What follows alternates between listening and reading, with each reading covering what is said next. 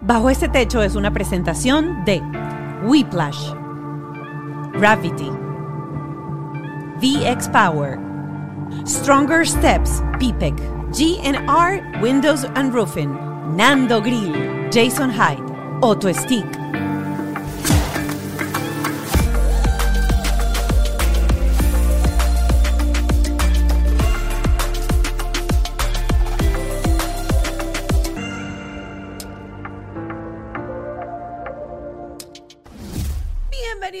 Este techo.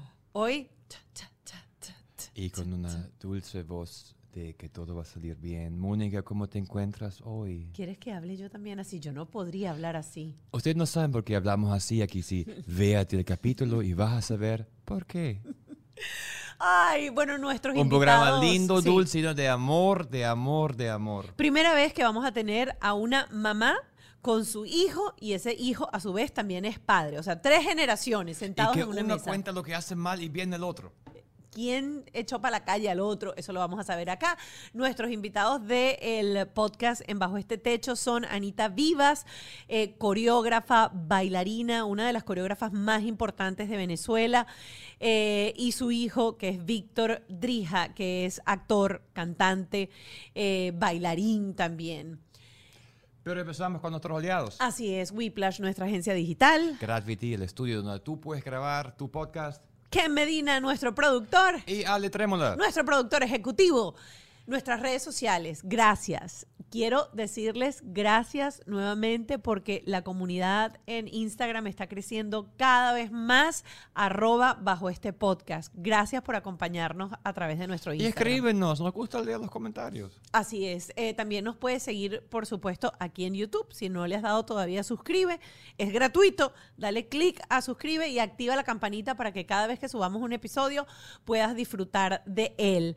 Y puedes ver el capítulo especial con el terapeuta en Patreon. Exactamente. Tienes que pagar 5 dólares para afiliarte mensualmente. Son 5 dólares todo el mes y vas a tener acceso a material. especiales, particulares, porque el terapeuta ahí va directo al grano y de verdad yo aprendo, cada día aprendo más, de verdad. Porque tenemos un profesional explicándonos qué está hacemos bien no y qué hacemos Exacto. mal. Pero los que más nos gusta, compartir con ustedes sus mensajes. Por ejemplo, el de Cindy Pineda. Dice, felicitaciones a ambos, me encanta este podcast, ya tengo a mis hijos de más de 20 años y me encanta lo que comparten, es vital aprender a tener herramientas para generar vínculo con los chamos. Somos papás para siempre y nunca debes parar de aprender para ser los mejores papás que podamos ser en cada etapa de nuestras vidas y en la de ellos. Mil gracias, Israel. Israel. Israel, genial. Genial, me vi en él. Este fue el, el episodio de Israel Gómez, que si no lo vieron, tienen que Véanlo, verlo. Yo el otro día en una historia publiqué que yo sé que hay gente que lo ama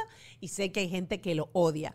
Pero ese episodio es digno de escucharlo. Y las frases que él dijo de tú estás pensando si tu hija le gusta una mujer, ya tú pensaste todo eso, ve el capítulo. Así es. Marvi Hinojosa dice, excelente episodio, me encantó, aprendí, me sentí mejor y de verdad me informaron. Para ser madre de dos adolescentes me dieron muchos tips y me dieron herramientas para hacerlo mejor. Esa es la idea. Compartir con ustedes las herramientas que traen nuestros invitados y, y debatirlas, porque a veces nosotros de repente no estamos de acuerdo o aprendimos otra cosa. Y cambiar el mundo, cambiar el mundo, así que te invito a que veas más capítulos. Por ejemplo, había un capítulo que dice, mira, eh, perdón, primero, Marianne Guaipo dijo, nueva suscriptora, una hora de un programa sin desperdicio, una hora que se me pasó sin darme cuenta por tan buen contenido, ahora soy fan de Bajo este Techo. Por cierto, aparte de los programas con nuestros invitados, hay eh, programas especiales con terapeutas en donde contestamos sus preguntas, contestamos sus dudas y para eso tenemos nuestro WhatsApp. Así que si tú vas a ser papá o si tú eres papá, te invito a hacer un binge training. Binge training es que te vas a sentar el fin de semana, vas a ver otra vez todos los capítulos de inicio a final y vas a convertirte en un padre exitoso en 24 capítulos. Ah, eso es así como un maratón. Un maratón. Te invito al maratón. Si lo cumpliste, me llamas de forma personal y te, papi, lo vi todito. Bueno, ya lo sabes, nuestro número de WhatsApp es 1 más 1 561 571 2880. Ahí eh, nos puedes contar eh, tus dudas, tus inquietudes para que en el próximo programa con nuestra terapeuta podamos resol- resolver. eh, tus inquietudes. Pero vamos directamente ahorita con... Nuestro invitado, Anita Vivas y Víctor Drija. Bienvenidos a Bajo este Techo. Y aquí en Bajo este Techo ya están nuestros dos super invitados. Primera vez que tenemos madre e hijo, dos generaciones de padres aquí sentados. Anita Vivas y Víctor Drija. ¡Eh! ¡Uh! Muchas Gracias, gracias, muchas gracias por invitarnos. Y la pregunta es las mil lochas. Sí. ¿Cómo hacen para ser amigos? Porque obviamente se ven muy unidos, se ven en las redes juntos, se ven haciendo cosas juntos y se sienten divertidos juntos. Entonces es como la meta de cada papá decir, yo quisiera en algunos años tener una relación así con mi hijo. Tú has dado clases últimos 32 años, dice LinkedIn. O sea, yo lo revisé. Y entonces, tú has visto muchas mamás obsesivas diciendo, tú tienes que hacer baile porque mi hija, yo quiero vivir a través de mis... O sea, pasan todas esas cosas. Hoy vamos a caminar por todo eso. Vamos a pasar por todo eso. Arráncanos y cuéntanos, cuéntanos. ¿Cuál es tu, cuál es tu approach? ¿Cuál es tu, tu mindset hacerse amigos? De amigos, bueno, primero que nada, la confianza que tú puedas brindarle a ellos para que ellos puedan comunicarse contigo y que ellos sean honestos contigo. Sea lo que sea, sea lo que sientan. Por ejemplo, ellos cuando eran muy pequeños, yo para, para poderle llegar y comunicarme de una manera mucho más em, fácil, por decirlo así, era que yo veía lo que ellos jugaban, veía sus gustos musicales. A ellos les encantaba Michael Jackson. A ellos siempre les gustó la danza. No sé si decirte que fue adquirido porque, claro, lo que ellos veían a diario, escuchaban música todo el día, escuchaban lo que escuchaba papá y mamá, música, música de los 80, música clásica. Entonces, pero sí ellos tenían también sus juegos. Jugaban, les gustaba poner discos, los rayaban, los, los, los, los- los acetatos, pero cuando yo particularmente los veía en eso, les preguntaba, y cuéntame, ¿cómo, ¿y cómo canta este? ¿Y eso qué hace? Y los juegos, los videojuegos, que eso era una locura. Yo una vez tuve que negociar con ellos en la escuela porque no tenían buenas notas. Y yo decía, "Mm, esa es su pasión ahorita. Porque a medida que van creciendo, ellos van identificando cuál es su pasión según la época de crecimiento. Y en ese momento es esa edad que uno dice tan difícil que es entre los 10 y los 14 años. Es la edad de la transformación, es la edad donde eh, se sienten grandes y no son grandes, son chiquititos. A veces son chiquitos, mamá, abrázame, papá. Pero a veces no, yo soy el hombre de la casa porque yo soy grande. Eh, cuando ellos están en esa transformación interna, también están en la transformación de la elección. Entonces, ¿qué pasa? Ellos jugaban, eso era día y noche, ¿ok? Él no se acostaba temprano. Hasta que no terminaba que Mario pasara los 50 mundos que tenía que pasar. Mario Bros. Que se comiera, ¿cómo se llama? La- el, el- el honguito, El honguito. y que se y que sacara el, el- o sea hasta que él no llegara a eso él no se dormía bueno él desde pequeño tuvo ese objetivo su hermano mayor también qué pasa tenían objetivos a O sea, seguir tenemos que terminar. Tenía nuestra- que terminar algo. Y esta que está aquí hasta las 12 de la noche, yo, vamos, Víctor, a dormir. Ya va, mamá, ya va, ya va. Vamos, Víctor, a dormir. El otro se acostaba temprano, él no. Llegó un momento en que bajaron las notas porque tenían un juego que se llamaba Mortal Kombat. Me acuerdo de ese, claro, también. Ok. No, ahí vamos a retocar, ahí detalles. voy yo. Ya va con detalles. Pero Ah, claro, Mortal Kombat. Y entonces aquello era que acumulaba no sé cuántos puntos, no sé cuántos premios, cuando agarraba y, ay, que era horrible. Pero bueno, yo lo voy a decir. Agarraba, cogían la mano, entraban en el pecho, sacaban el corazón y hacían así. ¡Eh! Y yo decía, ¿y eso es lo que tú ves? No, mamá, es que es importante llegar a eso. Y yo le digo, ¿por qué? Porque esos son los premios. Y yo le digo, pero ¿y cómo le van a sacar el corazón a alguien? Eso va a ser un premio. No, mamá, eso es un juego, es un juego. Ok. Tanto se involucraron con eso que les empezó a cambiar un poco el carácter. Ajá. Y agarré, yo dije, y entonces hablé con Antonio y le digo, ¿qué hacemos aquí? Bueno, no, digo, no, no, señor, ellos no van a bajar la nota por estar sacando el corazón a alguien. ¿Qué es eso? No, no, no, no, ven acá, se sientan los dos aquí. No hay Mortal Kombat hasta que ustedes no me suban esas notas. No, mamá, pero por favor, no, señor. Hasta que un día llegué bravísima, agarré, le quité el juego y lo escondí. La consola y la escondiste. Y le dije, negociamos, hasta que no suban esas notas, ese juego no aparece. Y subieron las notas. Y subieron las notas y el juego apareció. Hay algo aquí que voy a rescatar. Hay como varias cosas de la conversación que me parecen súper interesantes, pero hay algo que voy a rescatar y es típico eso que tuviste que quitar la consola. El otro día estaba leyendo que uno muchas veces le dice a los hijos, para de jugar, deja de jugar, haz esto. Y el niño no lo quiere hacer, no lo va a hacer. Lo que hay que hacer es tomar la acción de quitar el aparato y listo, ya está. Pero yo diría, quitar no tampoco ser tan arbitrario. Claro, yo te estoy hablando en mi época. Yo veo que ahora, yo que ahora enseño a niños, Ajá. ahora en esta era, wow, del mindfulness y toda esa cantidad de cosas, yo siento que lo más importante es negociar. Es negociar.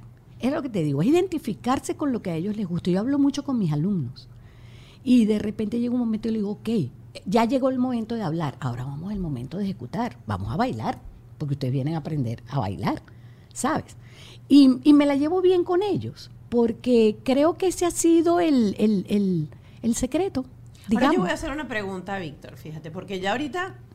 No, pobre Víctor. estás acorralado. Pobre Víctor, sí, yo también siento eso. O sea, está a como que. seguir, y ella va a seguir. su Lo que pasa es que infancia, o sea. uno oye ahorita a Anita, y Anita habla. Anita es abuela de paso, tiene al Lian. Ay, Lian ya va a sí, cumplir- ese es mi Casi todo. muñequito. Va a cumplir dos años ahorita. Va a cumplir sí. dos añitos ya. Entonces, cuando uno es abuelo, uno habla diferente. Claro. Tú la recuerdas así. Con esa voz de decir, vamos a negociar, Víctor. Si no me Sí. suben las notas, yo te voy a quitar. No, No, mi mamá siempre ha sido una mujer de, de mucho carácter, pero no, no, no nunca fue como, como dura eh, en el sentido de agresiva con nosotros. pues. No, no levantaba la voz, no era de gritar. Cuando Muy le rayaban poco. los acetatos, por ejemplo, ya va, a mí me llegan y me rayaban el acetato de Enrique y Ana en esa época.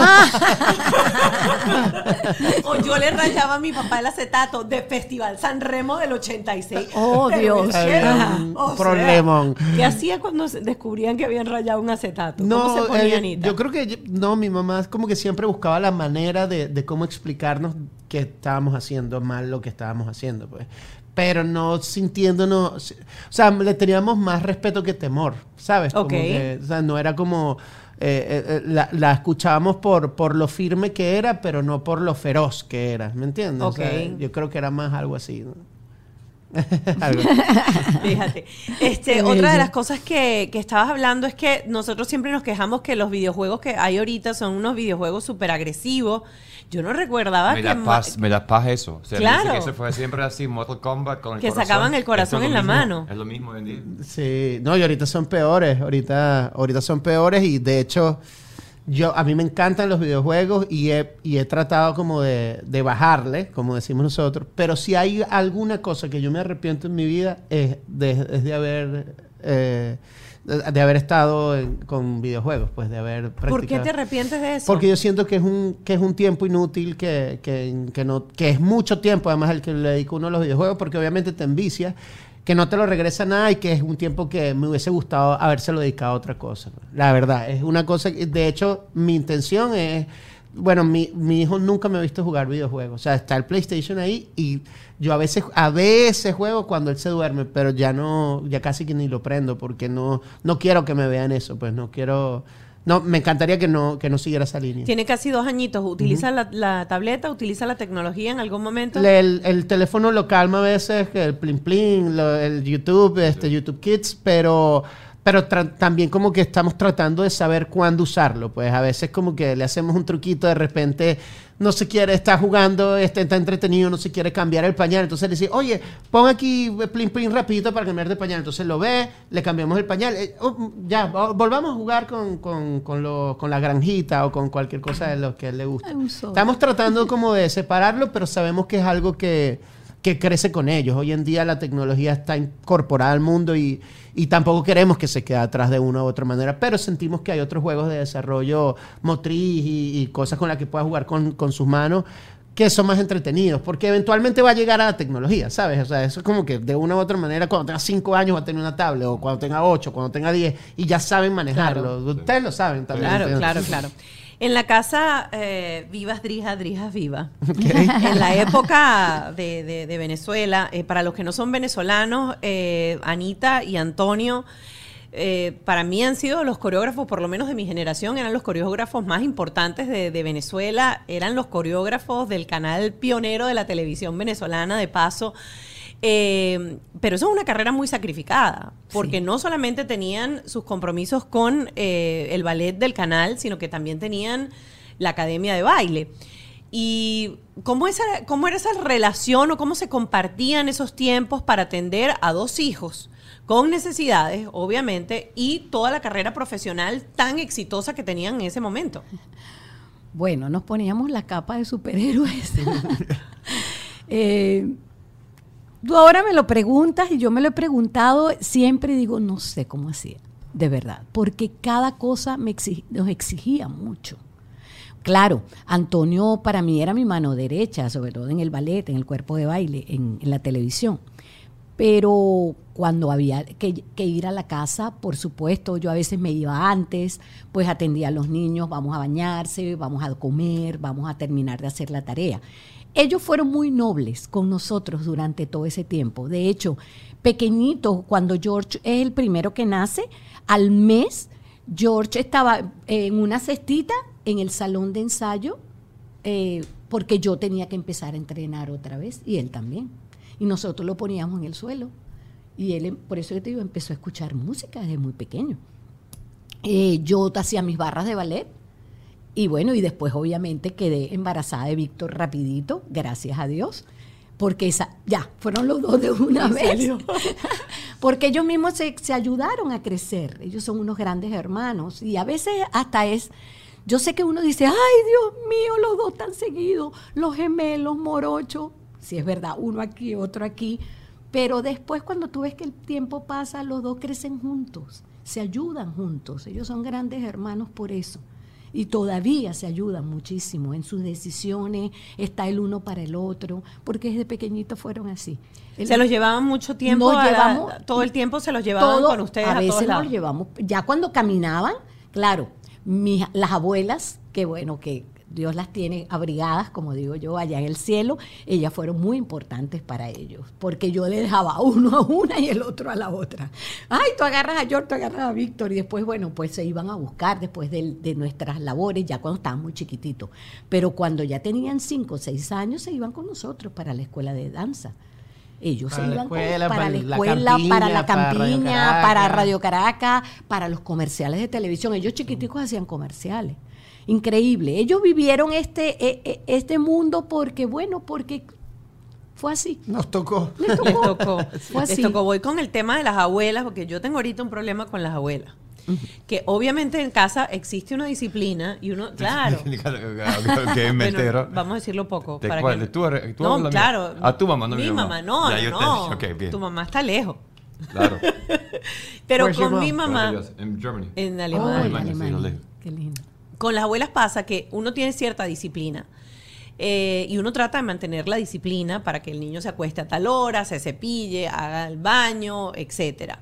A mí me toca. Complicado. Es complicado. A mí me toca trabajar de noche por mi trabajo en el canal. Entonces, los dos estamos fuera de noche. Y a veces llegamos, son las 11 de la noche y está mi hija caminando por por la sala. Mamá. Papá, mamá. no, papá, papá, papá. Nada está recogido, no hay clean up de juguetes. Y allí que, ay, no, yo no voy a pelear con esos muchachos. Y uno dice, ¿cómo uno mantiene la rutina o cómo uno mantiene eso? Tú dejabas a los chamos con las abuelas y cuando recogía esos dos varones estaban entrenaditos, o tú decías, me los malcriaron otra vez, me toca el fin de semana. Bueno, la abuelita de Víctor era, ella era, ay Dios, yo no es que peleaba, pero yo decía, abuela, no le... O sea, era mi abuelita, porque su abuelita, mi mamá, murió, falleció antes que ellos ah, nacieran, no la, conocieron. Pero mi abuelita quedó y entonces ella era, pero eso era su, fíjate tú, un nieto a esa, mi abuela tenía 85 años. Un bisnieto. Un, bisnieto. Pero era así, pero bueno, pero era su sol. Claro. Y cuando él llegaba, entonces yo le decía, no le des tetero, abuela, porque él a esta hora no toma tetero. Y él agarraba y dice, abuelita, titito. Cuando yo llegaba, estaba tomando tetero. De hecho, mi tetero todavía está en Venezuela. Existe. Yo, prohíbo que eso se bote. O sea, está ese tetero, ese tetero no me lo toque. Sí, lo vamos a poner pronto. ya no, lo, vamos, lo, vamos, a poner pronto en eBay. No, no, no, eso, eso, no se, eso no se regala, no se ve. Eso no, no. Y mm, entonces, pero bueno, no, no, no deja de ser importante ese consentimiento a los, a los nietos, ¿no? Digo yo. Pero en aquel con una momento. vida tan, ta- yo digo, Pero o sea, sí hay que una tener un tan- orden. Claro, Sí hay que tener más un ustedes orden. que tenían trabajo, esto, la cosa, o sea, es todo como de repente cuando las abuelas malcrían demasiado a los niños, le echan Sí, a se uno te escapa un- de las un manos. paquetón Sí, encima. Es verdad. Ajá, hoy en día, ¿cómo es? Entonces, ¿eres la misma abuela hoy en día que estás regalando, haciendo lo que no tienes que hacer con Liam? ¿Cómo es? Sí, ahora me, me, me- ¿Cómo me es quedo ella bateando un Bueno, lo bonito de Liam es que tiene los cuatro abuelos. Claro. Cada abuelo tiene su personalidad, pero todos sabemos lo que es la buena educación y el orden. Y eso es lo que vamos, lo que le, le estamos, estamos dando a Liam.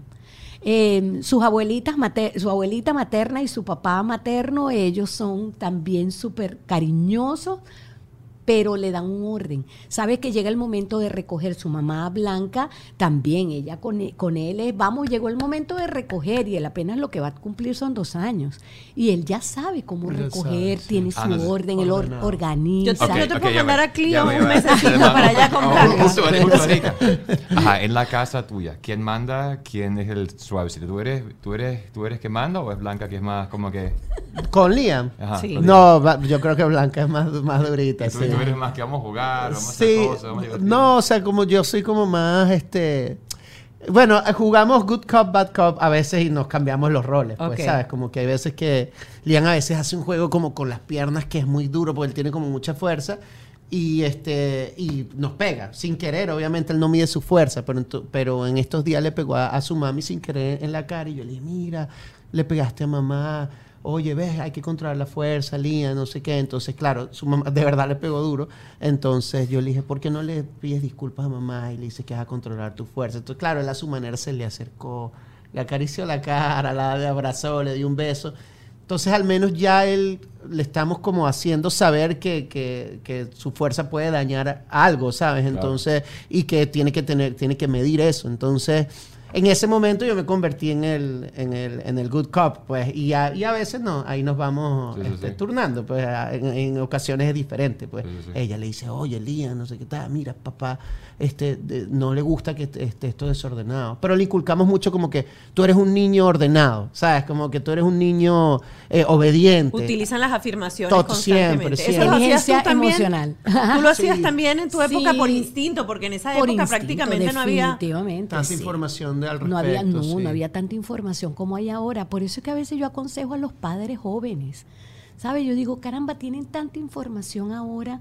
Entonces los niños necesitan más de eso, más de ustedes. Con esa información que tienen ahora, que tienen como que todos los recursos. Sí. Entonces yo lo que les pido es que lo sepan aplicar. Porque antes etiquetaban, pero etiquetaban es malo. Y era siempre, Sí. no recogen nunca. Tú sí eres flojo, sí eres desordenado. Yo fui si eres criada. fastidioso yo comiendo. fui criada. Tú fuiste criada así. Sí, yo fui criada. Yo decía, si yo no hacía algo bien, no sirve. Y claro, yo tenía ese patrón. Esa y cuando yo enseñaba, yo decía al bailarín, en, incurría un error en un movimiento, no lo daba a tiempo ni como era, además de, bueno, de mi exigencia y la pasión que yo tengo por mi pro- profesión. Y yo le decía, eso no sirve, eso no va a funcionar. Mm. Y, ahora que yo los veo grandes, tuvimos un reencuentro en Caracas. Ay, ahora lo con vi, todo mi cuerpo de baile tan también. bello. Ajá. Les mando amor a todos siempre. Y ellos se reían y decían, no, Anita, pero es que si tú no eras así, no, no podía. Además de que yo era muy joven, yo tenía casi la misma edad de ellos. Claro. Entonces, ah, para mí era, yo lo que quería era que todo estuviera bien. Pero vo- voy, voy a tocar esto, porque ayer precisamente eh, había publicado yo un reel en donde explicaba un poco cómo hacer para que los niños cooperen contigo cuando tú le das una instrucción y no hacer que el niño sienta que tú eres sencillamente la autoridad y la cosa se hace porque uno es autoritario. Y en esa época er- los padres eran muy autoritarios. Y los profesores, yo tuve una profesora de ballet, de paso, que esa mujer tenía hasta un palo y te daba con el palo. Yo no usaba el palo, pero mi maestro, que era un Usaba maestro, la mano. que era... Guácala.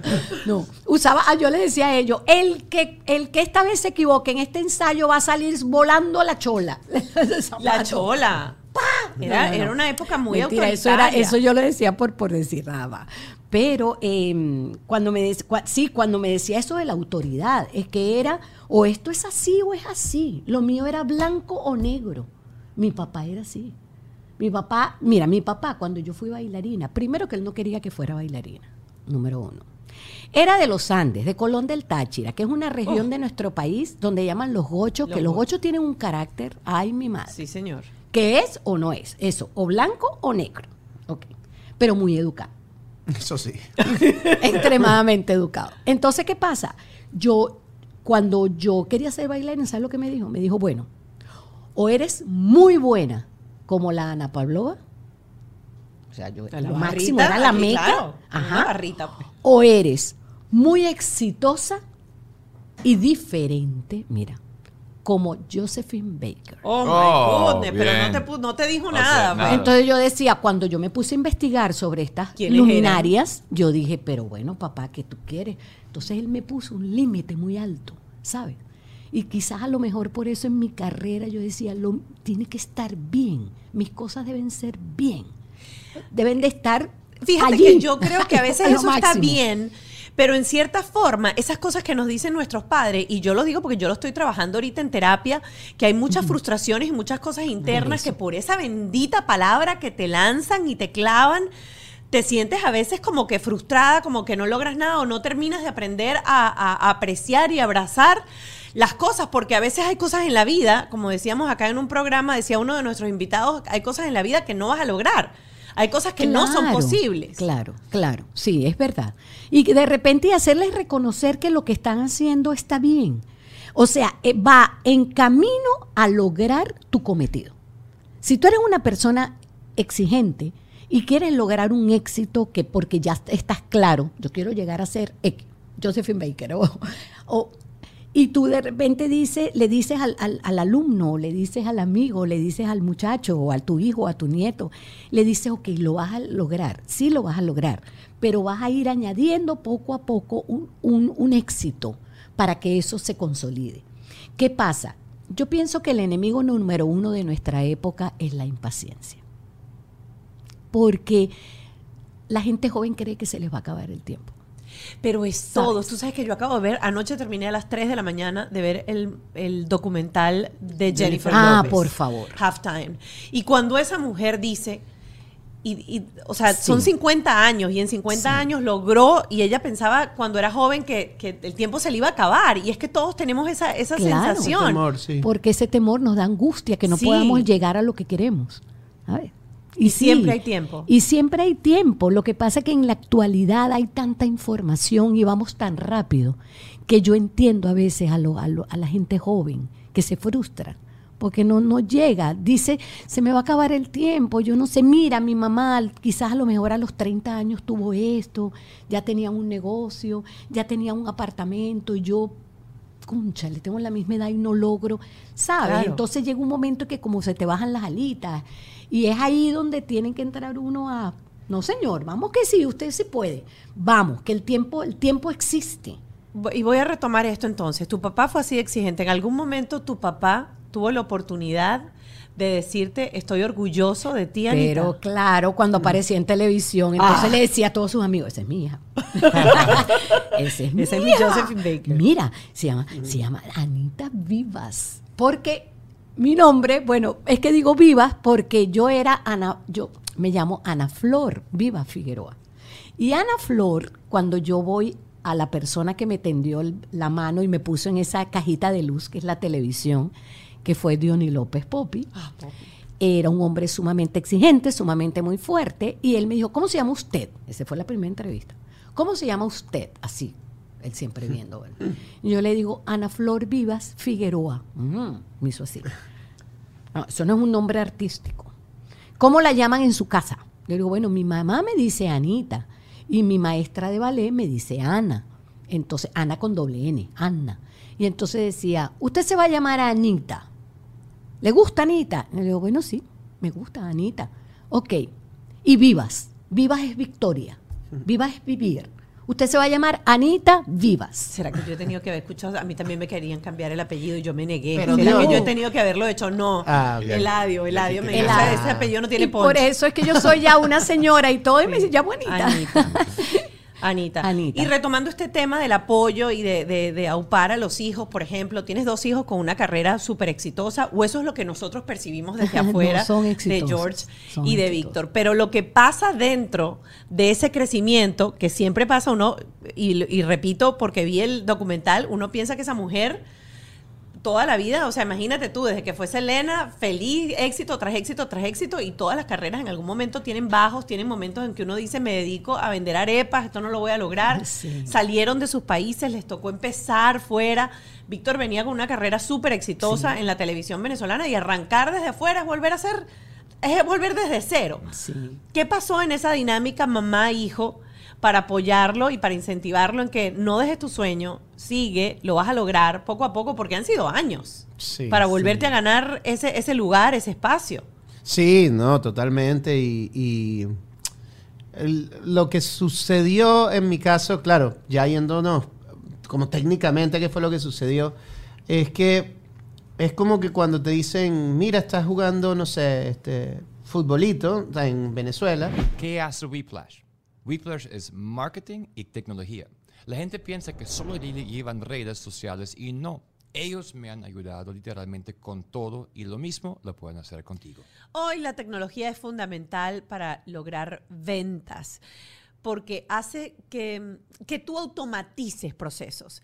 Necesitas un website, obviamente para vender a través de él, necesitas un carrito de compras, necesitas el perfil en Amazon, promociones en Facebook, armar campaña de correos y además atender efectivamente a todos los que te contactan. Entonces ellos te automatizan todo. Whiplash es el departamento tecnológico de tu empresa.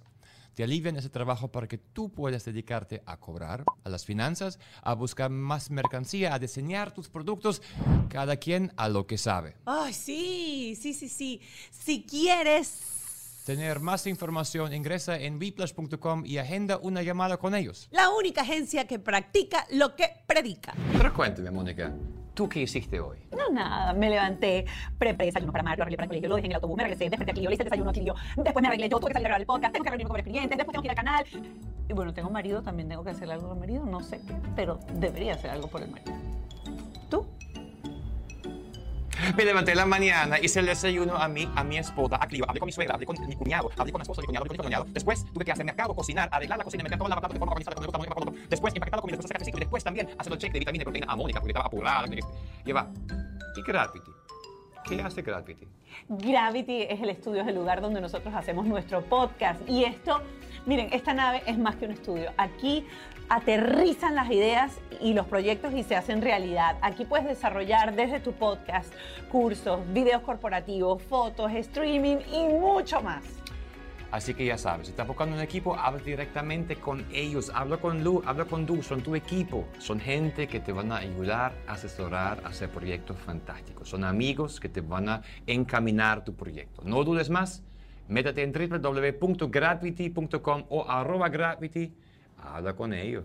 VX Power es la plataforma vibratoria número uno en el mercado y yo puedo hablarles por experiencia propia porque ya tengo semanas utilizándola, haciendo ejercicio sobre la plataforma. Puedes utilizar más de 200 posiciones y lo interesante de esto es que tú en 10 minutos de ejercicio sobre la plataforma estás haciendo el equivalente de una hora en el gimnasio. Yo agarro las pesas, me monto sobre esa plataforma y hago brazos, hago squats, hago lunges, hago piernas, hago todo. Abdominales también hacemos ahí, porque puedes perder peso ganando masa muscular, eliminar la celulitis, mejorar la circulación, como con este regalo que te van a dar, aliviar los dolores musculares y articulaciones, tonifica la piel, aumenta la vitalidad y ayuda a eliminar el estrés.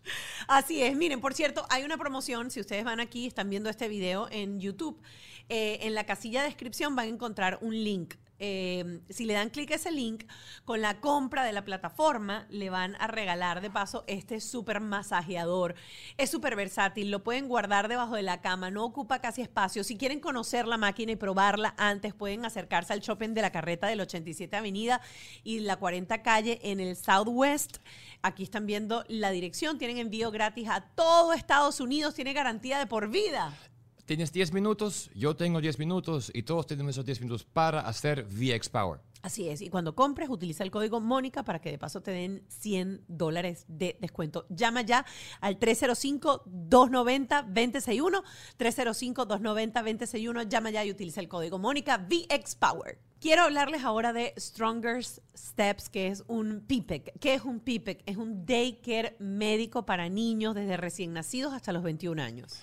Lo importante es que hay que tener un sitio seguro con atención médica a esos niños y conseguimos un sitio de confianza que queda en el southwest de Miami. Así que si tú tienes un niño, por ejemplo, con necesidades médicas especiales, acaba de salir de terapia intensiva porque fue prematuro, o tiene un tubo gastrointestinal, o tiene una traqueotomía, tiene diabetes y necesita tener medida constantemente la insulina para, eh, aplica- para dársela, suministrársela, este es el lugar porque tienen personal capacitado, altamente capacitado para acompañar a tu hijo mientras tú estás trabajando. Lo bonito de esto es que te van a ayudar con el seguro, es decir, el seguro va a cubrir todos los gastos, hasta el transporte desde tu casa a la clínica, a la, a la felicidad, facilidad, a la fa, fa, Al lugar. Al lugar.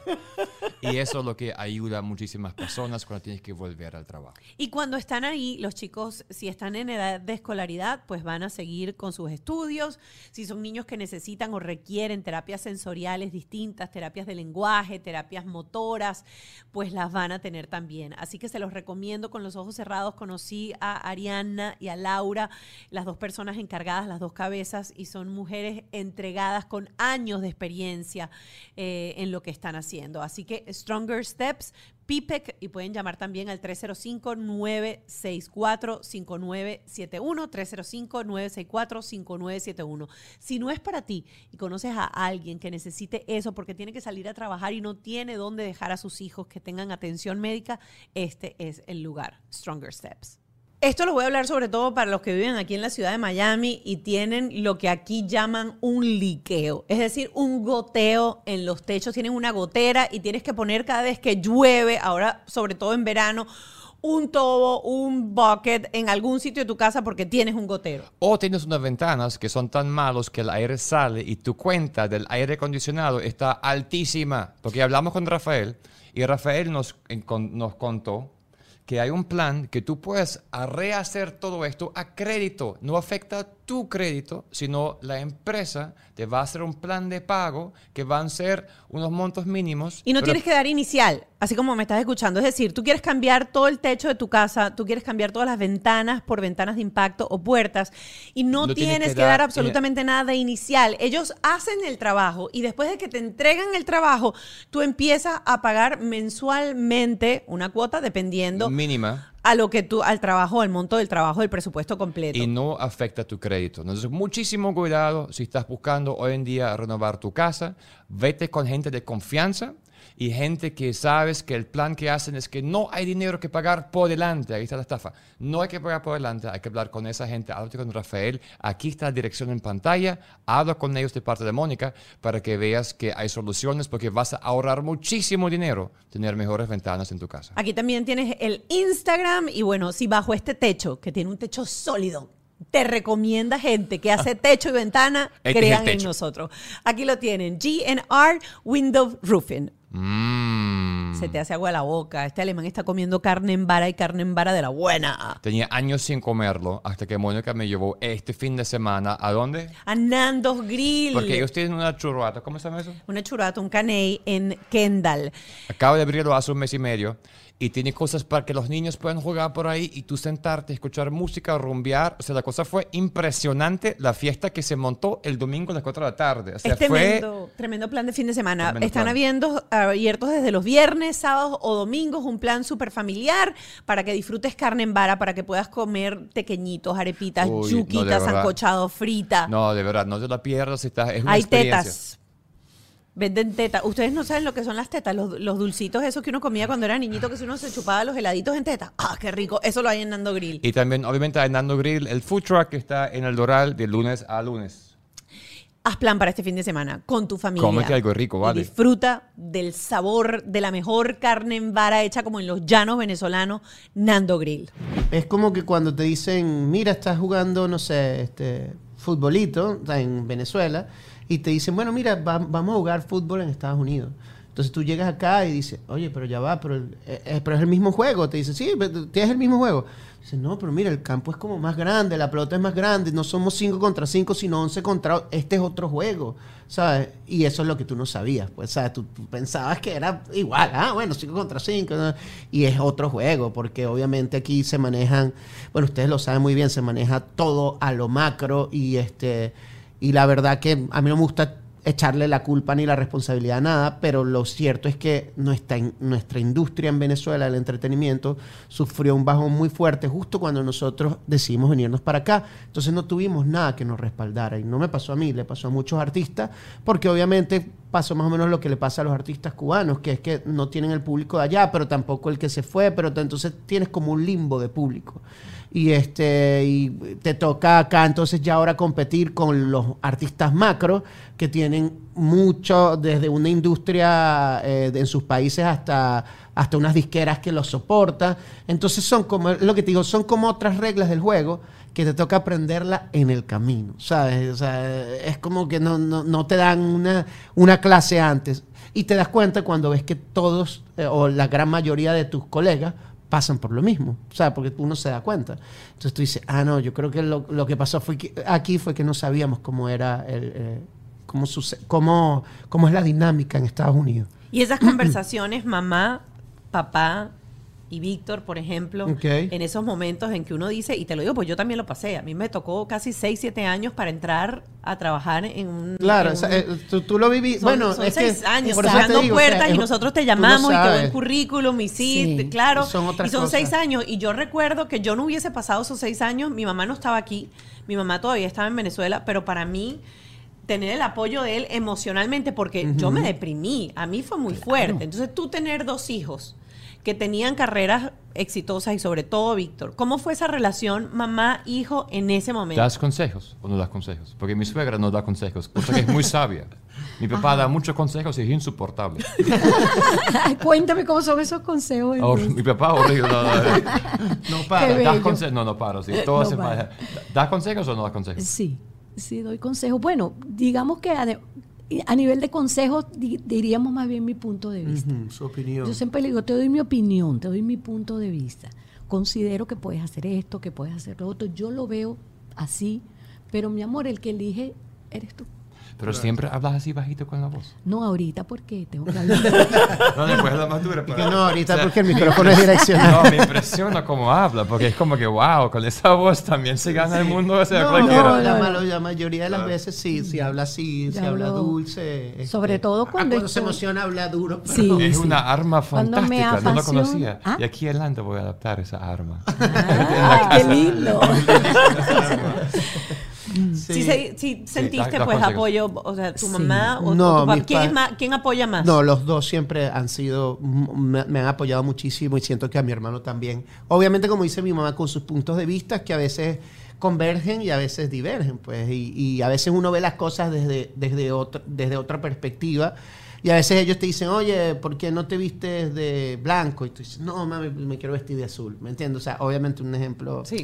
este, figurativo. Pero, pero sí, o sea, si- siempre ha- por lo menos han tenido ese, esa, esa, esa- ese canal abierto para que uno vaya también a desahogarse y a, y a comunicarse y a expresarse, ¿no? Sí. Eh, Pero también yo siento que, mm, independientemente de que mis padres tienen muchísima experiencia y muchos años en este medio, pues mi papá ya cuando se fue a Cirque du Soleil era como otro rubro y mi mamá a la- hacia la parte de la docencia, a la parte de la actuación, de comerciales, de todo lo que está haciendo ahorita, también es otro rubro, pero en verdad una carrera de cantante ninguno de los dos la ha vivido y son otras reglas medio es es Sí. completamente Yo he tenido que aprender, completamente yo he tenido que aprender. Yo le pregunto a Víctor, yo le digo, pero ¿por, por qué? Claro, porque uno lo ve desde el punto, desde, desde la parte del, del, del, ah, como el, inténtalo, habla con fulano del, del contacto, eh, habla con fulano, pero bueno, que necesito unas luces verdes. Yo le digo, pero, pero las azules no te funcionan. ¿Me entiendes? Eso por decir algo Claro. también Claro. figurativo, pero en la parte musical, yo digo, papá, pero ¿por qué fulano suena así y le va, y le va bien? ¿Y por qué? Eso es la moda, es eso. Porque mira, a mí me parece que pudieran meter unos metales, pudiera sonar tipo eh, Erwin and Fire, por ejemplo, que suene así. Pero me dice, no, mamá, es que ese no es el sonido de ahora. De ahora. ¿Sabes? Entonces uno dice, ah, bueno, ¿qué? Es lo que... Tenemos una sección que quiero mundo. ahorita, nunca había- habíamos hecho, pero quiero que es- eches a tu mamá para la calle. Ah, es para ver. Algo- ¿Recuerdas alguna frase que Anita te haya dicho porque lo digo yo? A Hay ver. uno que puedes compartir, vamos a decirlo así. Ajá. Exacto. Después te sacaron la Por- cosa es como que... No, bueno. no, Que no. tú dices, yo, No, no, eso no se me olvidó nunca. Porque mi mamá para una cosa me dijo, porque no porque lo digo yo. No sé. Que puede haber sido que me hayas dicho. Niño rombero, ¿fuiste niño rombero? Bombero, carro, Claro, salida, rumba, salida, calle, fiestas, no sé. vaina, claro, tremendo, sí, Caracas, pero... cómo no. Sí, claro. Claro, claro, eso sí, claro. Pero, pero ya estaba más grandecito. pues, no- Anita sí se acuerda de una. fútbol que me rompieron la virgen. Ah, bueno, un día que, que mi hermano y yo jugábamos fútbol en, en, en, en, en el apartamento. Un apartamento, mato, pero jugábamos fútbol. Imagínate. Que invitábamos gente. O sea, así que si tres contra tres, era un apartamento pequeño. Y un día rompimos todo lo que había en la casa. Todo lo que había en la casa. Tú no estabas. Pero dile, Tú pero cuando dile. llegaste viste ¿Ah? eso. Tú no estabas. Pero claro que no. Yo no estaba, yo estaba de estaba, viaje. estaba de viaje y regresó y teníamos un primo que justo se estaba yendo y ella lo vio y lo devolvió. Y a los tres nos regañó, nos pegó un regaño y, yo creo que literal esa fue la, o sea, una de las últimas veces que, que jugamos No como torneo en la casa. Ah, claro. Ya después jugábamos él y yo nada más, pero ya sí, eso es, y ese fue un, porque lo digo yo, pues, Ahí aquí no se juega más porque lo digo yo y porque me rompieron toda la Toda la casa. pues. claro. Anita, ¿a ti te dieron con la correa, con la chancleta, con la paleta, papá o mamá? Una sola vez. Una sola vez. Porque yo era la niñita de los ojos de mi papá. ¿Eras la menor? La menor. Sí. ¿De cuántos Una hermanos? sola vez de cinco. Ok. Em, mi abuelita, porque la tenía verde.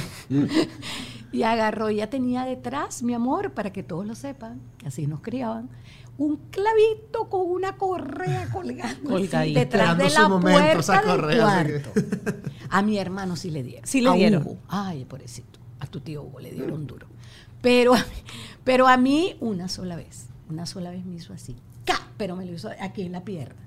Yo ese día las lágrimas hicieron Te las tragaste. me las tragué. Yo no lloré porque me impresionó mucho que me haya pegado. O sea, que, me, que haya... Pues Pero ya, veía a mi visto, hermano. pero ya ve- habías visto a tu hermano. Claro, porque le- a, Du- a Hugo le daban duro, porque Hugo era muy, muy terrible. Pero yo no. Entonces me, me- me quedé así y eso me, me- bueno, me ocasionó, no un trauma, por supuesto. Claro. Pero sí me quedé en shock porque yo dije, abuela, me pegaste. Mi Mira. abuela nunca me pegaba, ella me consentía. ¿Qué pasó? Y después fue que entendí que es que la Fíjate que extralímite. esa palabra la escuché varias veces de tu mamá. Terrible. Este fue un niño terrible. Hugo Sí. fue un niño terrible. ¿Qué era un niño terrible en esa época? Ay, que no hacían caso. Bueno, Claro, no hacían lo que, que- lo que la que abuela decía que había que hacer. No lo hacían. Pero mira el estigma, que ya es un niño terrible. Claro, y esas son las etiquetas, por Claro, supuesto. yo hoy en día nunca diría más que es un niño terrible. Terrible, uno No. trata de no Claro, usar o esas sea, etiquetas, que, correcto. claro. Sí. Pero en aquel momento ese era el lenguaje. Sí. Terrible, ya vas a ver lo que te va a pasar. Ya vas a ver. Cuando lleguemos a la casa, ay, mi amor, te Claro. Voy a agarrar, tú sabes. Eso era lo que nos ¿Y decían cuando te- lleguemos a la casa. ¿Y qué decían de ti? Tú eras una niña preciosa, era- una niña dulce, una Yo niña era, obediente. mi papá me decía que yo era la maraquita. La maraquita para ellos era lo- la más chiquita. Ah. La, más chiquita. Bueno, eso lo decían los andinos. Este, era, ella es mi maraquita, la más chiquita. ¿Tú crees que tú te portabas bien en cierta forma o lo pensabas dos veces antes de hacer algo por las palizas que le daban a Hugo, por ejemplo? Yo me río porque yo era, me decían que yo era un nerd. Ok, eras nerd. Sí, porque a mí me educaron mucho eso. Yo era de patrones, de normas, y yo no me podía salir de allí. Si a mí me decían, el agua va aquí, mira, eh, me lo decían una sola vez, Y usted el agua la y el ponía agua va ahí. Que si la cartuchera tenía que estar impecable con todas las puntas acá, los creyones, eso estaba impecable, porque si no me bajaban la nota.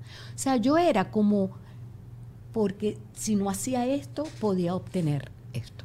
Podía obtener, o sea, había un, como un Ajá, régimen, obviamente. Era como un de- régimen allí, exacto, Sí. hay- había mucha disciplina y yo soy muy disciplinada. Últimamente que no me he puesto tan disciplinada. No, no, sí eres muy... pero soy muy ¿Utilizaste, disciplinada. ¿Utilizaste la chola, la chancleta o la paleta o la correa con alguno de tus Una vez, le una vez te di Víctor, ¿verdad? Bueno, ¿No te No, acuerdas? no. ¿Tú no te acuerdas? Lo bloqueé, mamá, lo bloqueé. No me Esa acuerdo. No, no, No, una- que no sí, fue con la. No, fue, no era una chola, era una sandalia. Que Una tenía sandalia. puesta. ¿Quién recibió Porque más me tenía, palazo? me tenía hasta el borde. Hasta el borde. Sí. ¿Y Jorge o, o quién era? Quién, ¿George o, o- o Víctor? ¿Quién era más? Más tremendo, Más, más tremendo. horrible. ¿Víctor era más tremendo? Sí. ¿Y nada más recibiste una vez palazo? No, chico, te No, no, esa vez nada más. Por eso. No, no, esa No, vez. no No, no. Yo a ellos. Ahora tú, nunca. que eres una No, no. generación todavía más, ¿tú crees que en algún momento Liam te va a sacar de quicio o a Blanca la va a sacar de No, quicio para que agarre la posiblemente. Hoy en día te chancleta? saca de quicio, ya. Hoy en No, día no, Hay no. momentos que se que ya. No, no, todavía no, todavía no. Me canso, pero, pero, pero una cosa es cansarse uno de, de tanta actividad, de, de- de como que te abruma, pero no me saca de quicio, pues no, no es, no de la manera terrible. Por como ejemplo, decir. cuando él llora, porque los niños obviamente en la edad que está ahorita Liam tiene aquel desborde de emoción y arrancan Sí, a llorar. Sí. Y él. No tanto ahorita, Mónica, pero antes yo, yo soy muy sensible de, de los sonidos. O sea, Ajá. como que yo escucho el aire acondicionado ahorita como que si lo tuviese aquí. Ok. Entonces, cuando llora, a mí obviamente me, me molesta. ¿Qué pues. haces? Este, no, ya no llora tanto, pero sí me acuerdo que hubo un par de veces, este, dos, tres veces, que lloraba en el carro porque tenía hambre, cualquier cosa, todavía no habíamos llegado, nos agarró un tráfico. Y yo le decía, papi, ya, por favor, deja de llorar, te lo pido, no sé qué. Entonces, claro, más bien mi esposa, Blanca a mí me decía, Víctor, acuérdate que es un niñito, ¿sabes? Está, prácticamente tiene un año de edad, tenle un poco de paciencia. Entonces, bueno, también tiene razón. Y no sé, ponía música, trataba como de aliviar un poquito. Pero a mí todo eso, los sonidos de, de, lo, de las comiquitas. Ay, eh, eh. O sea, el- el- los niños tienen que, los Mira, niños yo tienen quiero. que ver Ya, televisión, ya, ya, televisión ya, con subtítulos. La esposa también mía. Mira. Carajito, dos años, ponle La- los subtítulos la para que mejor, vean. La mejor compra que yo he hecho en mi vida son los earplugs de Bose que quitan Ok. sonido. Y vivo con eso en la casa y me lo pongo lo- y y lo ya apago. Y estás ya, en- porque en el carro tampoco soporto los gritos. Y Él no tengo puede. una hija que Ok. grita de otro octavo. o sea, Claro, quita- exacto, una octava o sea, arriba. dos más Tres arriba, arriba, sí. Y la cosa mata, la cosa mata. Sí, me pero- lo pongo esto en la mañana y estoy feliz. Ver. Porque Claro. las pataletas son incontrolables. Ah, a veces no, son dos, tres minutos Claro. de grito, Sí, de sí. No, y, grito, es su, grito. y es su manera de hacerse sentir. Claro, se todos, siente, todos sí. hacen lo mismo. Y se siente. y O es sea, de llamar la atención. La mía, la mía es mujer, mi varón era más fácil, pero mi hija es mujer. Mi amor, Tiene yo creo que en esa época, antes no, de la pandemia, tú trabajabas mucho más tiempo afuera y tenías en la casa siempre a mí y a mi tía o a mí y a mi mamá y nosotros nos calábamos las pataletas de, de Mark. Yo recuerdo haber pasado en el, en el pasillo 48 minutos sentada en el pasillo de mi edificio con una pataleta de Mark sentada, te quiero, te amo, te adoro, pero aquí hasta Nos que vamos o a quedar, aquí claro. nos vamos a quedar. Fueron 48 minutos contados por reloj. Wow. No me digas, tanto minutos, Pegando sí. gritos, sí, más nunca hizo pataleta Claro. en la broma. Entonces, Bueno, No, no hemos tenido todavía una experiencia así, espero que no la tengamos. Este, cua- si sucede, te, te diré, pero.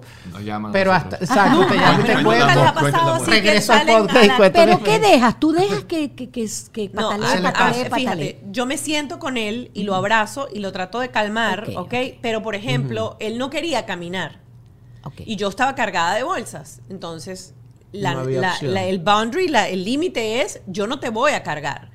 Hasta que él no se tranquilizó y caminó conmigo al, al apartamento, apartamento.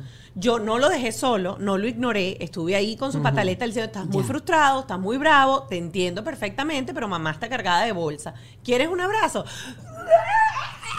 Se ponía más O sea, bravo claro, y patean, y patean. Entonces, Faltaban 10 metros Sí, o 3 faltaba nada. Falta Oh, 30 segundos por la casa. pero no lo volvió a hacer. Y lo- yo tuve tres episodios graves en la vida. Otro fue en un CBS. Y la segunda vez que volvimos a un CBS, él vio las letras y dijo, no voy a llorar. Porque me senté en el piso de CBS y hasta que el niño no se calmara, o sea, me daba pena porque todo el mundo me veía. Y es que se vuelven como Linda Blair en pleno ataque de, Sí, de posesa. Sí, Ay, sí. Y otra Sí. fue en un Target y me botó todo el green tea frappuccino con crema y todo por el piso. Y las mamás me veían así como qué vergüenza. Eh, pero yo seguí las indicaciones de un libro que había llegado en- a nuestras vidas en aquel momento. Ok. Eh, ¿Cómo se llama? Y la, eh, se llama eh, Paternidad Paternidad, sin- libre sin de gritos. gritos. Es- Free Ah, ok. Parenting. Ah, qué O sea, y te lo, te lo voy a recomendar. Vale. Son Me cambia la vida. 50 Sí, páginas. Porque yo súper tenía rápido. momentos así y yo, yo decía, chavo, no sé qué hacer. O sea, lo vi y dije, chavo, o sea, no tengo idea, ¿qué hago? Claro. Y llegamos a encontrar un libro que sirve. Y es ese. Ah, qué, Ah, qué cool. bueno. Lo voy Y a era un terapeuta que él daba terapia a familias Sí. Hasta que tuvo su hijo y dijo todo lo que doy en terapia no sirve, sirve. porque yo se encontró en un restaurante con una pataleta con el niño Y no se dio cuenta hacer. que nada de lo que él sí, explicaba sí, sí. funcionaba. Eh, y, y me ayudó mucho, pero hablo de, de ese momento de las pataletas porque la verdad es que uno tiende a perder el centro, o sea, llega un momento en que el Sí, ruido, claro. el grito, con- Sí, sí, sí, Sí. sí, sí. Y uno está cansado quizá de todo el día eh, eh, Sí. estar como con él o de otras cosas que tenías que Claro, hacer en el claro, día. claro. Y de repente ya lo último del día lo que menos quieres es como lidiar con algo así, ¿no? Sí. Pero mira, de- de- ustedes yo sé que lo han experimentado, pero de verdad que uno saca fuerza, el típico dicho, de donde no las tiene, la paciencia de donde no las tiene, aunque a veces uno sienta que está a punto de colapsar o de bullir, pero dice como que no, o sea, no, no, Mm. no me tengo que. Es que esto me ha pasado mucho, tengo que dar como el mejor ejemplo, ¿sabes? Como que no, no puedo. Desde que nació mi hijo, yo, yo creo que cambié mucho fue por eso, porque todo lo que veía era así como que puede, usar, puede ser usado en tu contra y que, y que yo decía, si Liam estuviese consciente de lo que está viendo de mí, me sentiría orgulloso, siento que estoy dando un buen ejemplo. Eso me cambió como mucho la perspectiva desde las letras de mis canciones hasta mis acciones con la gente, hasta mis respuestas con, con los familiares, con mis amigos. O sea, todo eso yo lo he, yo lo he moderado mucho por, por, esta situación. Sabes que justamente ahora que hace poco fue eh, el día reciente el día del padre, eh, yo estaba eh, hablando, estaba buscando para colocar algo en, en uno de los posts que hice y resulta que había un post que me llamó mucho la atención del ABC de España que hablaba sobre el instinto paternal, porque todo el mundo habla del instinto maternal y cómo las hormonas cambian en la mujer desde el momento en que nace y resulta que se ha comprobado científicamente que el hombre después de que es padre tiene un proceso de cambio hormonal también y tiende a convertirse en alguien menos agresivo, se convierte en alguien más pasivo y es ese tipo de cosas menos violento, ese tipo de cosas y son, cambios, y son cambios hormonales.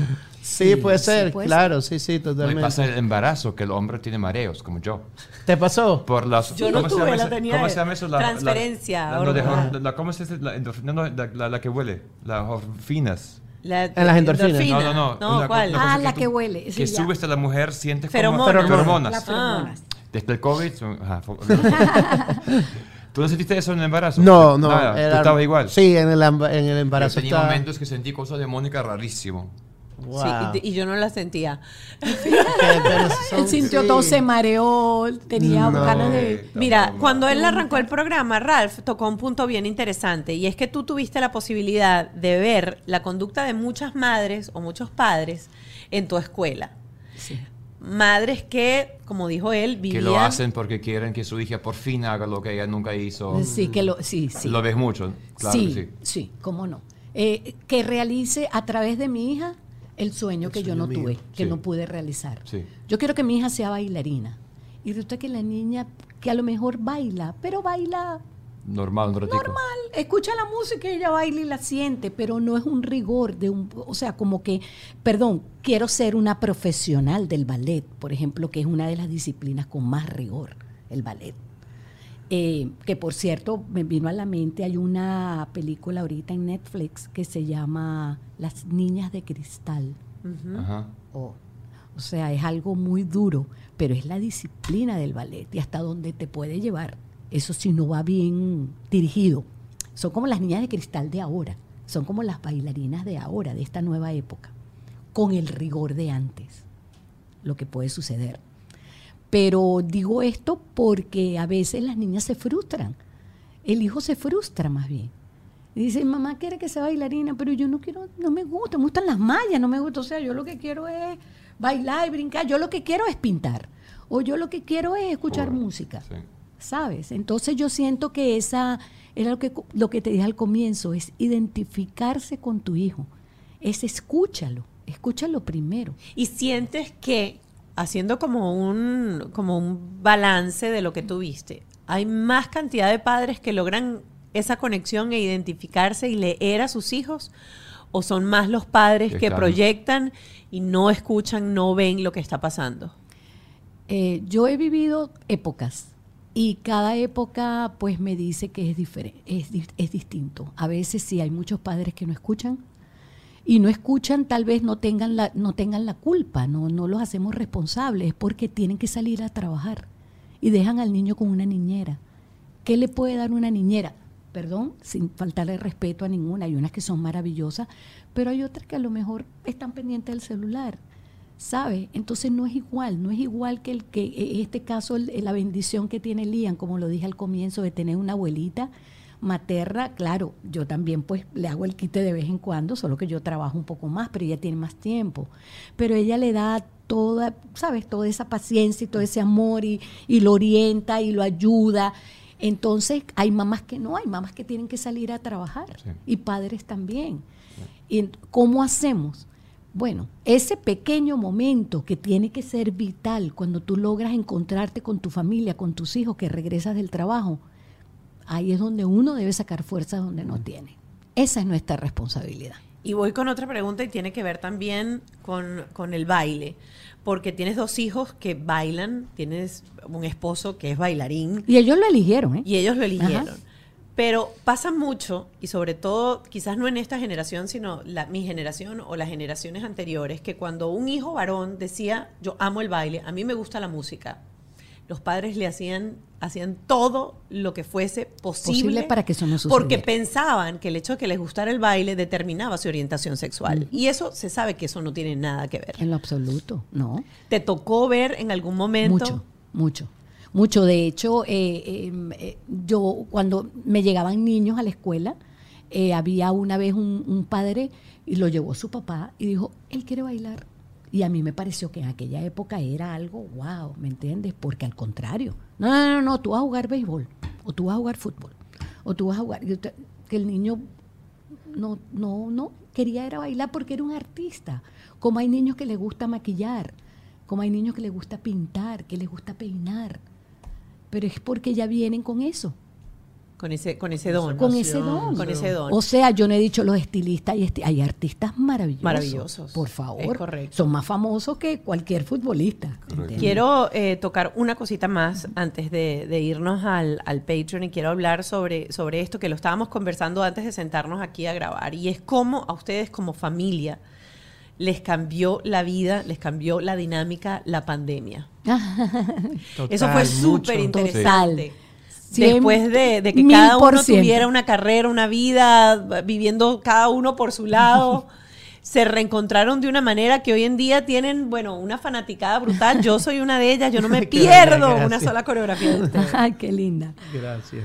Bueno, en mi caso fue algo, yo digo, bueno, era necesario porque había que sanar muchas cosas, había que reencontrarse como para replantar, replantearse pues muchas eh, nuevas situaciones dentro de la familia. Si es verdad, cada uno estaba por su lado y, y- fue tan bonito reencontrarnos.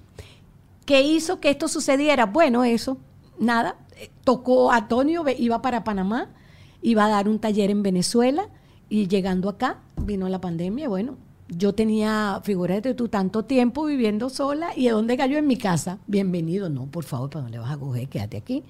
Y George venía a hacer unas escenas de una película que es aquí en Fort Laud- Lauderdale y se consiguió, llegó a casa de un gran amigo y le dio COVID. Fue el primero de la familia que le dio COVID, Sí, ¿verdad, claro. George? Y eso para nosotros fue horrible, porque claro, en aquel momento el Nadie COVID, Dios mío, se llevaba a la gente. se- Ay, no, no, pensabas lo peor. Pero bueno, gracias a Dios que salió bien. Cuando él se está recuperando, dice, ¿para dónde voy? Yo no voy para Los Ángeles, porque viví en Los Ángeles. Dijo, no, yo me quedo aquí. Y fue para mi casa. Entonces era, figúrate tú, éramos tres personas que cada uno teníamos nuestra carrera, nuestra vida. Yo tengo mucho tiempo viviendo pues sola con mi perro. Y, mm, y claro, y decía, yo feliz, los primeros días buenísimo, pero después, no. Claro, es una invasión a la Claro, privacidad, era- es, es muchas cosas. Pero, pero mira qué lindo fue, y esta fue iniciativa prácticamente de Antonio, porque Antonio decía, vamos a bailar. Y la que no quería era yo. Decía, no, yo no quiero bailar. No, no, no, yo dejé esa bailarina hace años ahí metida en ese, en ese cofre. No. No, no, pero bueno, vamos a bailar, vamos a montar disco, no sé qué más. Y yo, ay, disco, figúrate tú eso. Y, y allí fue donde nosotros nos hicimos, pues, éramos pareja en aquel momento y disfrutamos mucho esa época de los 80. Y entonces hasta que un día, anda, anda, anda, anda. Y yo, ay, no, no. Pero bueno, entonces yo decía, déjame peinarme y maquillarme. Yo, ¿qué te vas a estar maquillando, está peinando si la gente no tiene tiempo para eso? Entonces, claro, aquel rigor que yo tenía sobre mi profesión, pues dejó que la bailarina saliera, que fuera genuina, auténtica, y eso para mí fue un premio. Yo sentí- me sentí más feliz que nunca en mi vida, volver a bailar. E- Y, bueno, y empezamos. Entonces el hecho de ponerse las medias con una cosa que no combinaba, el que la casa estuviera desordenada, pero no importa, era, esa es tu casa, ¿sabes? El ser genuino. Eso se lo agradezco a la pandemia. Qué bonito. Qué bonito. Y otra cosa importante que creo que te lo va a agradecer la gente porque se nota que hay valores dentro de dentro de su casa, se nota que hay amor, se nota que hay que hay suavidad, que hay, que hay algo como bien smooth, bien bien relajado. Eh, entre los dos hermanos, rivalidad, peleas, conflictos, ¿de qué manera se solventaron si hubieron en algún momento para que hoy en día ustedes tengan esa relación? Y si es esa relación tal cual como la que nosotros apreciamos en, en las pantallas. Bueno, no cabe duda, por supuesto, que cuando vamos a montar los TikToks o vamos a bailar o hay una reunión de familia donde se plantea alguna situación, pues haya diferencias. Eso es indiscutible. No todo el tiempo él como lo ve. Un, dos, tres, un, dos, tres. Pero sí, qué bueno que logramos definitivamente, pues, que eso sea solventado. Aun cuando tengamos diversas opiniones, eso a la final pues llega a resolverse. Yo creo que ese ha sido el éxito de nosotros como familia. Eh, y, y bueno, yo diría que en este caso entre Víctor y George, pues sí, los dos son totalmente diferentes. No sabes, cada uno tiene una personalidad distinta, cada uno tiene una carrera diferente, lo ve, pero ellos se complementan mucho. Y yo diría que en este caso pues lo dijera, lo dijera Víctor. Ellos son hermanos, son hermanos. hermanos que se, que se aman. Consejo a una mamá que está esperando, a un papá que está esperando. Arranca tú, Víctor. ¿Qué dirías tú a un papá que está, va a dar luz su mujer en tres meses? Consejo, consejo. Mira, que, que- que se una mucho a, a su esposa, ¿sabes? Que se- yo creo que, que el mejor ejemplo que un padre le puede dar a, a su hijo este, es el amor que su hijo vea en, en- en él o en, o en su- en sus padres, así sus padres estén separados, lo que sea, que el respeto que le pueda brindar a su mamá o a la pareja con la que está, porque esa es de verdad la influencia que tiene el niño. Este, así que nada, que se, que se pegue mucho a su esposa, que disfrute el, el típico, voy a lanzar una frase cliché, pero de verdad que el tiempo pasa volando y los primeros meses que uno los ve chiquiticos y no hace videos y no nada, porque te dicen, no, bueno, pero esto va a durar y queda en mi mente y te arrepientes de no haber grabado porque sabes que pasó muy rápido. Este, eso, que disfrute cada momento y que... Y un consejo de verdad que es lo que a mí me ha cambiado es que piense que, que su hijo es- lo está viendo y que sabe todo lo que hace. Va a cambiar mucho el comportamiento en, en esa persona y creo que lo va a ayudar a mejorar como ser humano. O sea, imaginar que todo lo que hace, que cada frase que dice, que cada acción, cada negocio que cierre, que en todo está como su hijo ahí aprendiendo de él. O sea, te comportarías igual, le dirías lo mismo a esa persona, reaccionarías igual si alguien se te mete en el carro, Sí, sí, sí, si sí. tu hijo te está ahí viendo. Sí, sí, mala palabra, no, ¿verdad? nada, Entonces, claro, no. e- eso me, te ayuda a... Bueno, a mí me ha ayudado mucho. Creo que si me piden un consejo, yo daría ese. Buenísimo. Qué lindo. Tú- Me sorprendió. ¿Tú consejo, tú consejo a una mamá que va a tener que ser mamá en tres meses? En tres meses va a dar luz. ¿Qué vas a decir a En ella? tres meses. Bueno, primero que nada que, mm, que es valiente. Que se, sí, es valiente porque el, el mundo actual se va a encontrar con muchas cosas eh, que, que pueden dispersar un poco, la pueden hacer perder el control eh, y que se informe, se informe mucho. Pero sobre todo, sobre todo lo que dice Víctor, el amor, que vea a sus hijos con amor, que lo que ya lo planifique, que planifique su llegada con amor. Eso es lo más importante, eso es lo único que puede cambiar todo. El Independientemente amor. el amor, es. más Sí, nada. cambia sí, todo. sí. Así Sí. es. Bueno, les voy a agradecer enormemente esta No, conversación ustedes, tan gracias a ustedes. que tuvieron Sí, sí. hoy con nosotros. Qué bonito. Eh, nosotros cerramos aquí este episodio de Bajo este Techo, pero nos vamos a ir de inmediato al Patreon, una plataforma paralela. Si estás viendo esto en YouTube, aquí abajo vas a ver la casilla donde puedes darle clic al link. Eh, vamos a estar conversando con Eric Angulo, Y Ah, qué lindo. que te- terapéutica, eh, que es terapeuta, eh, su arroba es arroba terapeuta.erica Angulo, es mamá de dos, psicólogo infantil, especialista en crianza y primera infancia, eh, y ella va a estar desarrollando con nosotros algún tema que haya salido en esta conversación para ahondarlo y para entrar a profundidad. Y te invito ahora a hablar con la misma voz de dulzura hasta el final del día. Feliz noche. Gracias. Muchas gracias, gracias por todo. Bajo este techo fue una presentación de Whiplash, Gravity, VX Power, Stronger Steps, PPEC, GNR Windows and Roofing, Nando Grill, Jason Hyde, Auto Stick.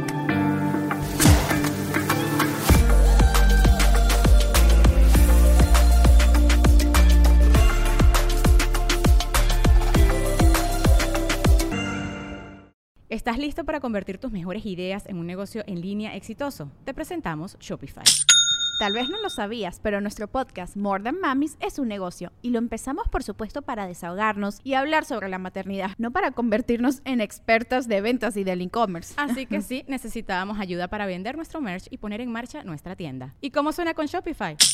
Llegó otra venta. Shopify es la plataforma de comercio que está revolucionando millones de negocios en todo el mundo. Ya seas un emprendedor desde tu casa o desde donde sea, Shopify es la única herramienta que necesitas para iniciar, administrar y hacer crecer tu negocio sin dificultades. Con Shopify puedo gestionar pedidos, envíos y pagos desde cualquier lugar, brindándote toda la información y estadísticas de tus ventas al detalle. Regístrate para un periodo de prueba con tan solo un dólar al mes en shopify.com barra sonoro, todo en Ve a shopify.com barra sonoro para llevar tu negocio al siguiente nivel. Shopify.com barra sonoro.